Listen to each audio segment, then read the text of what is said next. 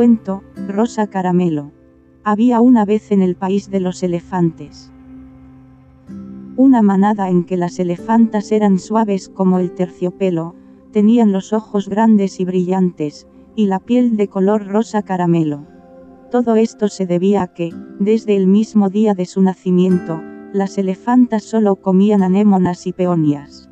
Y no era que les gustaran estas flores, las anémonas, guion y todavía peor las peonias, guion tienen un sabor malísimo.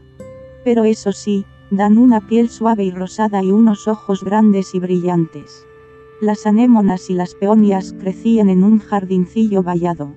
Las elefantitas vivían allí y se pasaban el día jugando entre ellas y comiendo flores.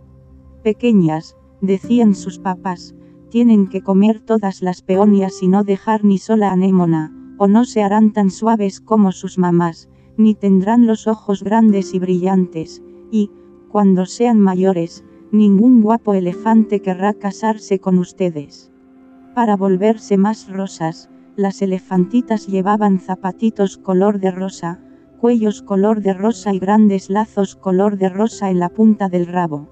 Desde su jardincito vallado, las elefantitas veían a sus hermanos y a sus primos, todos de un hermoso color gris elefante, que jugaban por la sabana, comían hierba verde, se duchaban en el río, se revolcaban en el lodo y hacían la siesta debajo de los árboles.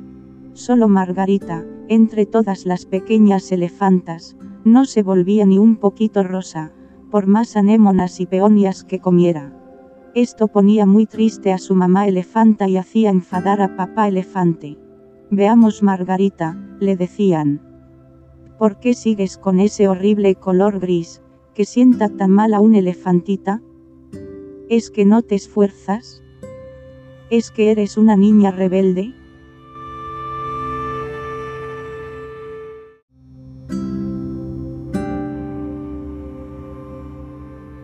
Mucho cuidado, Margarita, porque si sigues así no llegarás a ser nunca una hermosa elefanta.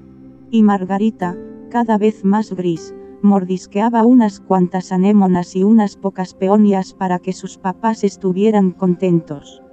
Pero pasó el tiempo, y Margarita no se volvió de color de rosa. Su papá y su mamá perdieron poco a poco la esperanza de verla convertida en una elefanta guapa y suave, de ojos grandes y brillantes y decidieron dejarla en paz.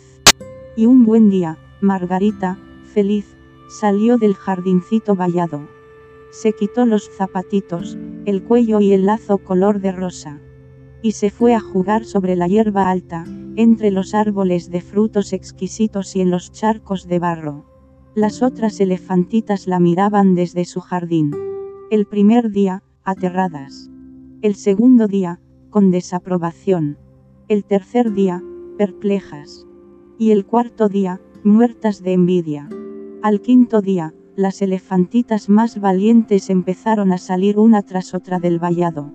Y los zapatitos, los cuellos y los bonitos lazos rosas quedaron entre las peonias y las anémonas. Después de haber jugado en la hierba, de haber probado los riquísimos frutos y de haber comido a la sombra de los grandes árboles, ni una sola elefantita quiso volver nunca jamás a llevar zapatitos, ni a comer peonias o anémonas, ni a vivir dentro de un jardín vallado.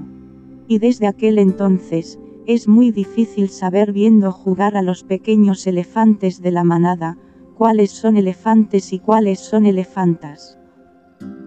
Se parecen tanto.